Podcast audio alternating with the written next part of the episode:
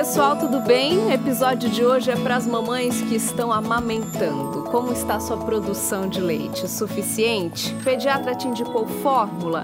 Será que ela é mesmo necessária nesse momento? Longe de mim aqui criticar fórmula, a gente sabe que ela salva vidas, mas acho importante trazer informações fundamentais para você decidir se deve começar a introduzi-la neste momento. Até o final desse episódio você também vai ter dicas sobre como congelar o leite materno da maneira adequada e se programar para voltar ao trabalho fora de casa com tranquilidade. Vem com a gente que o Pode Falar Mãe está só começando.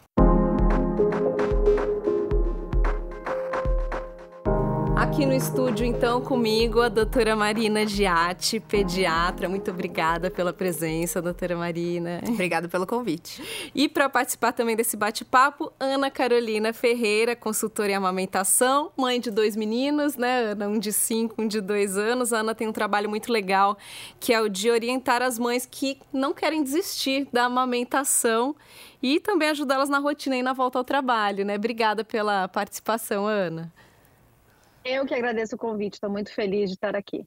Ô, Ana, eu queria que você começasse contando um pouquinho pra gente o que você mais escuta das mães aí que te procuram, né? Que procuram a sua orientação. Qual é a maior barreira que elas enfrentam para seguir amamentando? Na amamentação tem um, um range muito grande de dificuldades, né? Então eu escuto desde a mãe que está no comecinho da amamentação e não está conseguindo amamentar, está com muita dor, muita dificuldade. E também tem as outras mães que já entraram na jornada da amamentação, mas por algum motivo enfrentaram algumas dificuldades, estão complementando com fórmula e têm o desejo de retomar o aleitamento exclusivo. Aí tem a queixa das mães que vão voltar ao trabalho e não sabem como fazer, enfim. São muitas queixas, porque a amamentação ela é uma jornada, né? Que começa lá quando o bebezinho nasce, mas durante a, todo o período da amamentação, as mães têm muitas dúvidas e elas podem cair em algumas armadilhas, que eu costumo falar, que sempre vai prejudicando. Então, as queixas são diversas, desde dor até não saber como voltar ao aleitamento exclusivo. Sim. Marina, parece muito básica a pergunta que eu vou te fazer agora, mas eu acho importante reforçar quais são os principais benefícios para o bebê que, se ama, que toma e né, recebe o leite materno. Bom, é, é são inúmeros os benefícios, não tem nem como contar, contar todos aqui para vocês, mas acho que é importante falar que os benefícios não são só para o bebê, são para a mãe também. Então, a mãe que amamenta tem menor risco de câncer de mama, tem menor risco de câncer de ovário, ela perde peso mais rápido, volta ao peso habitual mais rápido, ela tem maior vínculo afetivo com o bebê. E para o bebê, os benefícios são inúmeros, né? Desde a questão da imunidade, que eu acho que é um dos pontos mais importantes, né? O bebê, o leite materno é um leite vivo, um leite riquíssimo em anticorpos, riquíssimo, riquíssimo em substâncias vivas que vão proteger esse bebê de infecções, que protege inclusive contra alergias. Tem estudos correlacionando o aleitamento materno com a redução de transtornos do espectro autista. Então, é, o leite materno tem inúmeros benefícios para o bebê e para a mãe. Basta a gente incentivá-lo da maneira correta. Infelizmente, acontece muito, né, de algumas mães ouvirem: ah, o seu leite é fraco, né, você não está produzindo o suficiente, precisa complementar. É, imagino até né, que seja uma preocupação grande das mães que vão até o seu consultório, né? Com certeza, com certeza. Essa questão do leite fraco é, é muito difundida por aí, né? O bebê que chora é sempre um bebê que tem fome, sempre o leite é insuficiente.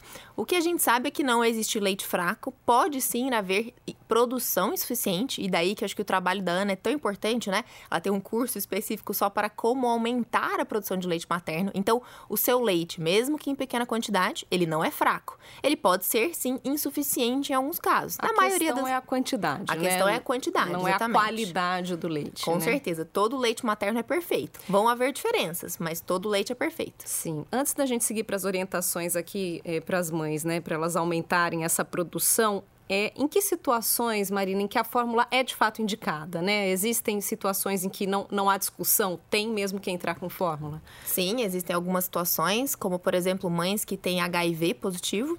Ela pode transmitir o HIV para o bebê, então é contraindicado a amamentação. Existe também a questão do desejo da mãe, então a mãe tem que querer amamentar, então a mãe não desejar amamentar é uma indicação de fórmula. E na ausência do leite materno, então se a gente tem uma produção insuficiente, a gente não consegue trabalhar com essa produção, se a mãe tem alguma questão na mama que ela não consegue amamentar por algum motivo, se ela não deseja algum outro motivo específico que a gente não tenha a presença do leite materno, a fórmula está indicada. E, o que acontece muito, eu vejo até por experiências de amigas, é nos primeiros dias de vida, por essa dificuldade, né, de, de pega, de dor, enfim, o bebê acaba começando a perder peso. O bebê perde peso, né? E acho que em 100% das vezes é o momento em que o pediatra entra com a fórmula.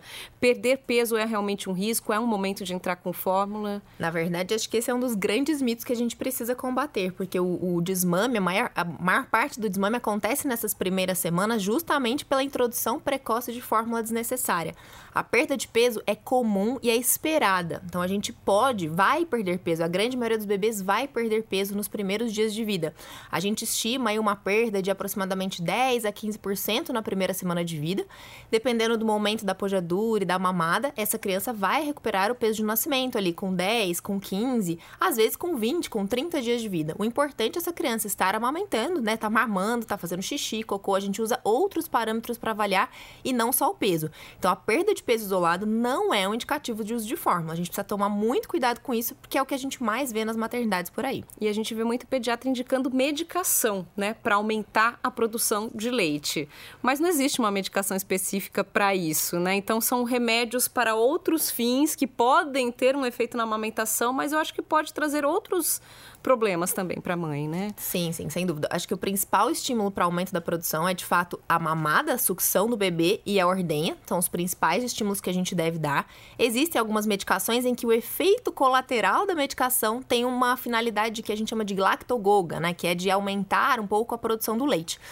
É, vou dizer que eu nunca usei? Não é verdade. A gente usa em algumas situações muito pontuais, falando para a mãe quais são os efeitos colaterais, mas o medicamento isolado, ele não vai fazer milagre nenhum. Se a gente der um monte de medicação, e algumas inclusive são indicadas para isso e são contraindicadas formalmente, até, até pelo próprio produtor do, da medicação.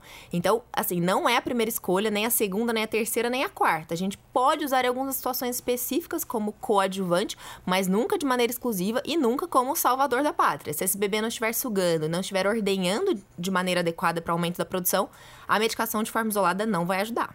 É isso. Então, Ana, acho que não tem segredo, né? Aumentar a produção é aumentar a, as mamadas, a ordenha, né? Qual é a, o principal caminho para as mães que sentem aí, que veem na prática que a produção não está suficiente? Eu acho que o primeiro caminho é você ter um apoio de pediatras como a doutora Marina. E é, eu sei que ela está sendo muito cordial mas a, e porque ela é muito especialista também nessa área, ela tem um atendimento completamente diferente da maioria dos pediatras que a gente vê. Mas na minha prática, o que eu vejo é uma quantidade enorme de pediatras que não tem esse nível de informação que a doutora Marina tem e que já oferece a fórmula ali nos primeiros, nos primeiros quilinhos que o bebê perde, né? Nos primeiros dias que a gente percebe que o bebê está ali ainda ajustando a mamada na amamentação. Então, eu diria que a primeira coisa que você precisa é ter a informação. Então, quando você entra com a fórmula, e em alguns casos ela é necessária, né? É, ela tem que ter um plano. Então, o que eu falo para as minhas alunas, para as minhas seguidoras, é que quando isso acontece, pergunta para o pediatra ou para quem quer que esteja indicando essa fórmula, qual é o plano? O que, que eu faço agora? Eu vou a, abrir mão da minha amamentação e vou desmamar o meu bebê e vou introduzir fórmula para sempre?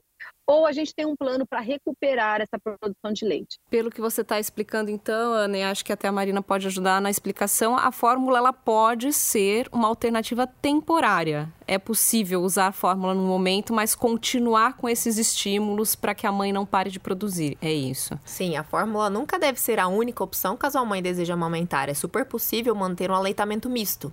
Na maioria das mulheres, a maioria das mulheres vai desejar um aleitamento exclusivo, mas em alguns casos de baixa produção produção, passou um estresse muito grande, é, não tá conseguindo ordenhar, diminuiu a produção, tá ficando muitas horas longe do bebê, não tá ordenhando, diminuiu a produção, a gente pode usar a fórmula como um, um auxílio, né, temporário. Enquanto isso, a gente vai aumentar a produção com as rotinas de ordenha, com o aumento das mamadas ao seio, é, mas a gente tem que ter sempre um plano B Podemos usar a fórmula concomitante, mas a nossa ideia é sempre tentar o aleitamento exclusivo até os seis meses, quando isso for possível. É, a Ana trouxe, acho com muita clareza essa questão do plano, né, Ana? A mãe tem que ter essa consciência. Tá, você está me dando uma fórmula agora, mas e aí, né? Qual caminho a gente vai tomar? É muito importante que a, a mulher tenha essa consciência. Vamos para as orientações, Ana. Como se define aí uma rotina de ordem? Eu sei que cada mulher aí é única, né? Claro, não dá para a gente ditar uma regra que valha para todas as mães. Mas o que, que é o ideal? É ordenhar entre os intervalos da mamada ou é no momento da mamada mesmo, um pouco antes, um pouco depois? Existe uma regra, uma orientação nesse sentido que a gente pode trazer para as mulheres? O protocolo para aumentar a produção de leite ele é muito individual. É assim como um protocolo para perder peso, para emagrecer. Então você vai numa nutricionista que ela vai passar uma receita e ou você vai num personal no, no educador físico para te passar um treino exclusivo, um treino dedicado aos seus objetivos. O que eu digo é, você precisa aumentar a produção de leite, você está complementando com fórmula, o primeiro passo é identificar a causa. O que aconteceu para sua produção diminuir? Senão a gente só vai ficar tentando é, aumentar a produção de leite sem corrigir o real problema. Então, primeiro ponto, por que, que a sua produção diminuiu? Ah, porque não teve estímulo suficiente, porque eu entrei com fórmula precocemente, porque eu estava com dor e esqueci de amamentar, porque ah, eu tenho um problema hormonal, porque eu não estou me alimentando muito bem. Qual que é a causa? E aí a gente desenha o protocolo. E o protocolo, às vezes as mães acham que tem que ordenhar 6, 7, 8, 10 vezes por dia. E pode ser que seja o caso, mas às vezes não é. Às vezes, com uma, duas, três ordenhas por dia, você consegue acordar o seu corpo. Então, qual que é o motivo? Ah, voltou o meu ciclo menstrual, senti uma queda da produção. Às vezes, uma ordenha por dia é o suficiente. Ah, qual que é o objetivo? É fazer um estoque? Às vezes, uma ordenha por dia é suficiente. Então, é importante a mãe entender qual que é o, o problema, qual foi a causa dessa diminuição, para tentar des, é, desenhar esse protocolo, não para que, que a mãe não fique dedicada a fazer muitas ordenhas que não são necessárias e nem menos ordenhas do que é necessário. O segundo passo, depois que você identificou qual é a rotina para você, fazer com que essas ordenhas sejam efetivas, que você tenha uma boa bomba, que essa bomba seja ideal para você, para o seu corpo, para sua rotina, que você faça a rotina que cabe na sua rotina. A gente não pode ser, é, é, não levar em consideração que a, a vida da mãe já é atribulada, muitas já estão trabalhando fora. Então, entender que a melhor rotina é aquela que também funciona. Né? Como ajustar a rotina ali para que a mãe consiga fazer com constância. Então, constância é uma outra palavra importante. Não adianta fazer hoje, amanhã não fazer, depois amanhã volta, aí um dia eu faço duas, no outro dia eu faço oito. Não funciona assim. É igual ir na academia. Você vai ter que ir todos os dias fazer o protocolo correto. Senão o seu corpo, assim como para emagrecer, não entende que precisa voltar a produzir. Faz diferença ordenha manual e a bomba? Porque acho que a, bomba é o mais comum, o mais rápido, mas a gente sabe também que às vezes não é tão acessível para todas as mulheres é, é mais eficiente, acredito, né? Do que uma ordenha manual, por exemplo. Ou só vai dar são menos tipo... trabalho? é, são, são tipos de ordenha. O que significa que não existe uma melhor ou uma pior. Existe aquela que é adequada para aquele local e como a mãe se adapta melhor. O que vai mandar o sinal para o seu corpo que precisa continuar produzindo é a remoção do leite. E remover o leite a gente consegue com as mãos, com a bomba manual ou com a bomba elétrica. Acontece que com a bomba elétrica é muito mais fácil e faz a, com que a, esse processo todo seja mais fácil para a mãe. Então a mãe não desiste. A mãe continua fazendo. É como falar, ah, o que é melhor? É ir na academia ou é treinar ao ar livre? O importante é o treino. Né? O que é mais fácil para você? A academia que está embaixo do seu prédio ou é aquela que você tem que dirigir uma hora para ir? Então, depende do, da rotina da mãe. Então, se a mãe tem condições de ter uma bomba elétrica dupla, essa mãe vai conseguir fazer isso com menos esforço, isso significa que ela vai se dedicar mais à rotina de ordem e o resultado pode vir melhor. Mas tem mães que não se adaptam com bomba nenhuma, elas preferem fazer com as mãos, e tá tudo bem também, é possível fazer dessa forma. Então a melhor bomba é a bomba que se adapta ao seu corpo, que é efetiva na remoção do leite e que se adapta à sua rotina. Eu acho que o mais complicado também, né, doutora Mariné, é a mulher conseguir se organizar para isso, né? Porque a gente sabe que a demanda é muito grande, às vezes o emocional dessa mãe também está muito abalado, é, o bebê exige muito, ela ainda está com o bebê em casa ali exclusivamente e ele quer mamar a cada hora ou a cada duas horas, e aí acho que a mulher se pergunta em, em que momento, né, que eu vou ordenhar. Eu acho importante, é, é, bom que você perguntou isso. Eu costumo perguntar isso na primeira consulta. Quando é que você vai voltar a trabalhar? Quais são os seus planos? Porque nesse momento, principalmente na pojadura, em que a gente tem ali a descida do leite, é muito comum vazar leite, vaza leite de um lado, vaza leite do outro. E muitas mães acabam desperdiçando esse leite, que seria um leite que você já pode começar a armazenar. Acho que a gente vai falar sobre isso daqui a pouquinho. Então, assim, eu sempre faço esse planejamento no primeira consulta. A, o bebê nasceu, a gente já começa a planejar. Porque muitas vezes a gente começa a fazer estoque nas primeiras semanas. A gente não está com o objetivo de aumentar a produção nas primeiras semanas, na maioria dos casos, né? Na maioria dos casos, uhum. a gente uhum. tem bastante leite nas primeiras semanas. Mas a gente pode aproveitar esse excedente e já fazer o estoque.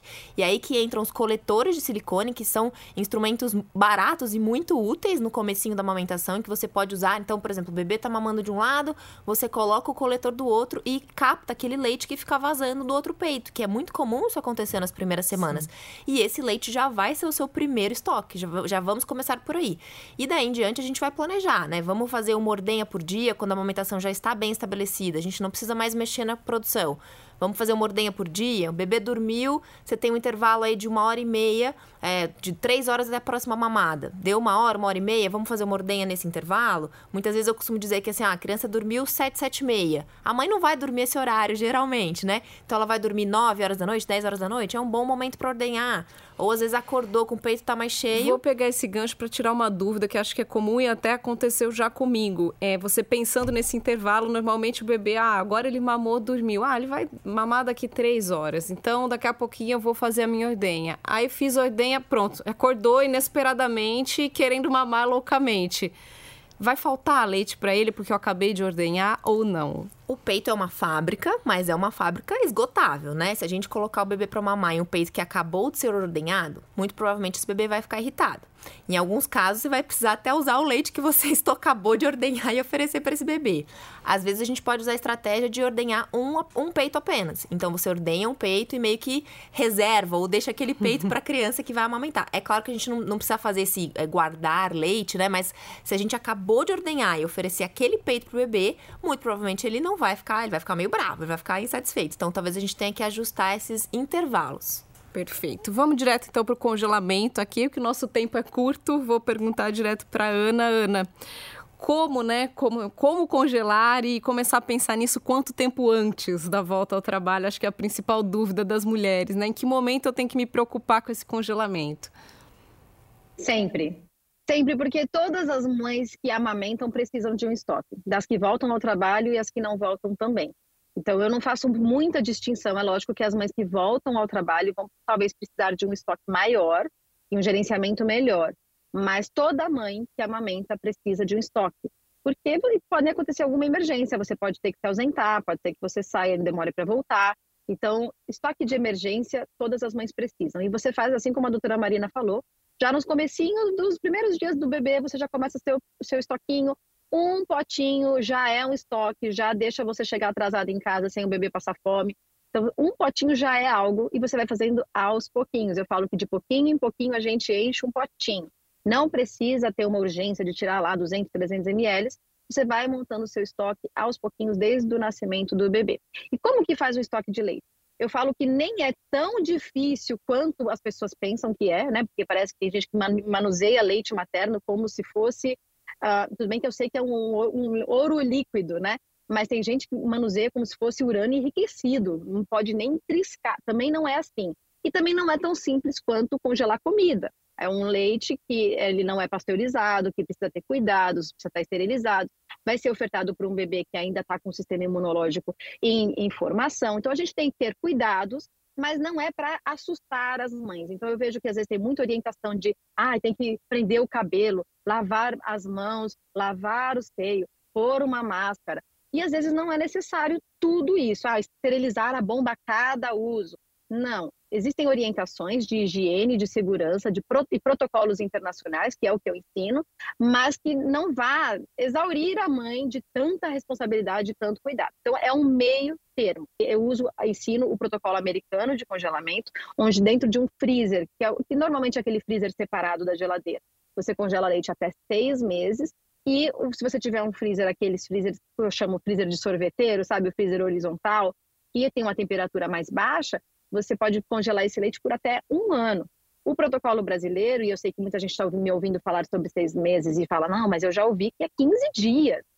15 dias é o protocolo brasileiro. E esse é um protocolo super conservador, né? Porque ele engloba todos os cenários, todos os freezers, todas as realidades, quando na verdade ele deveria cobrir apenas a realidade das mães que tem aquele congeladorzinho dentro dentro da geladeira, porque a temperatura deste congelador não é tão baixa quanto a temperatura de um freezer. Eu acho que a principal orientação que a gente pode trazer agora sobre esse tempo de congelamento, né? Como você disse, é muito polêmico, porque esse protocolo brasileiro leva em consideração isso, um freezer básico. Então, acho que o que a gente pode trazer aqui é que as mulheres pesquisem, né? Qual é o seu freezer, até que temperatura ele chega e se o leite fica guardadinho ali, né? Porque também tem aquela coisa de ficar abrindo e fechando a porta toda hora, variação de temperatura, tudo isso vai interferir. Então, mulheres pesquisem sobre a temperatura adequada e qual é a temperatura que está ao seu alcance aí no freezer. Marina, falando um pouco pouquinho sobre a orientação assim, de como congelar, né? Por porções, qual a quantidade, porque a mãe que está na amamentação ali exclusiva não tem noção de quanto o bebê mama, né? Eu falo que a minha realidade foi um pouco isso. Eu não sei se a minha bebê está mamando 100 ml, 50, 10, 150, pode variar muito. Então a gente fica naquela dúvida, na hora de oferecer, eu vou ter que oferecer quanto, né? Quanto de leite eu tenho que ter ali à disposição? Eu recebi orientações de, de fracionar. Congele 100 ml, depois cinco, pacotinhos com 100 e pacotinhos com 50. É.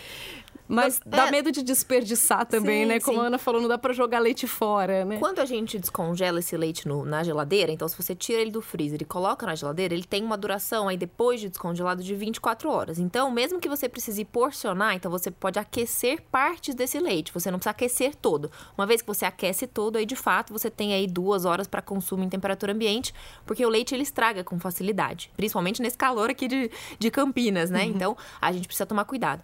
Assim, vai depender um pouco do peso da criança. Então, assim, uma regra geral bem básica é uns 20 ml por quilo, para você ter uma noção. Pode ser que ele aceite mais, pode ser que aceite menos. Tem momentos que ele vai estar tá com mais fome, vai aceitar mais. No geral, se a gente puder, se eu puder dar uma dica prática, que eu congelei muito leite materno, doei leite, inclusive, uh, congele de 100 a 150, ou potinhos de vidro, ou nos saquinhos. Geralmente é um montante bom para você começar a usar para o seu e bebê. E é legal fracionar assim, potinhos de 100, potinhos com 50 para não descongelar tudo. Vai depender um pouquinho da demanda. Eu, na minha prática, eu sempre congelei potes de 150, cheguei a congelar 200, uma época meu filho mamava, por exemplo, 180 ml, então eu congelava potinho de 200 e descongelava e, e fazia uma mamada.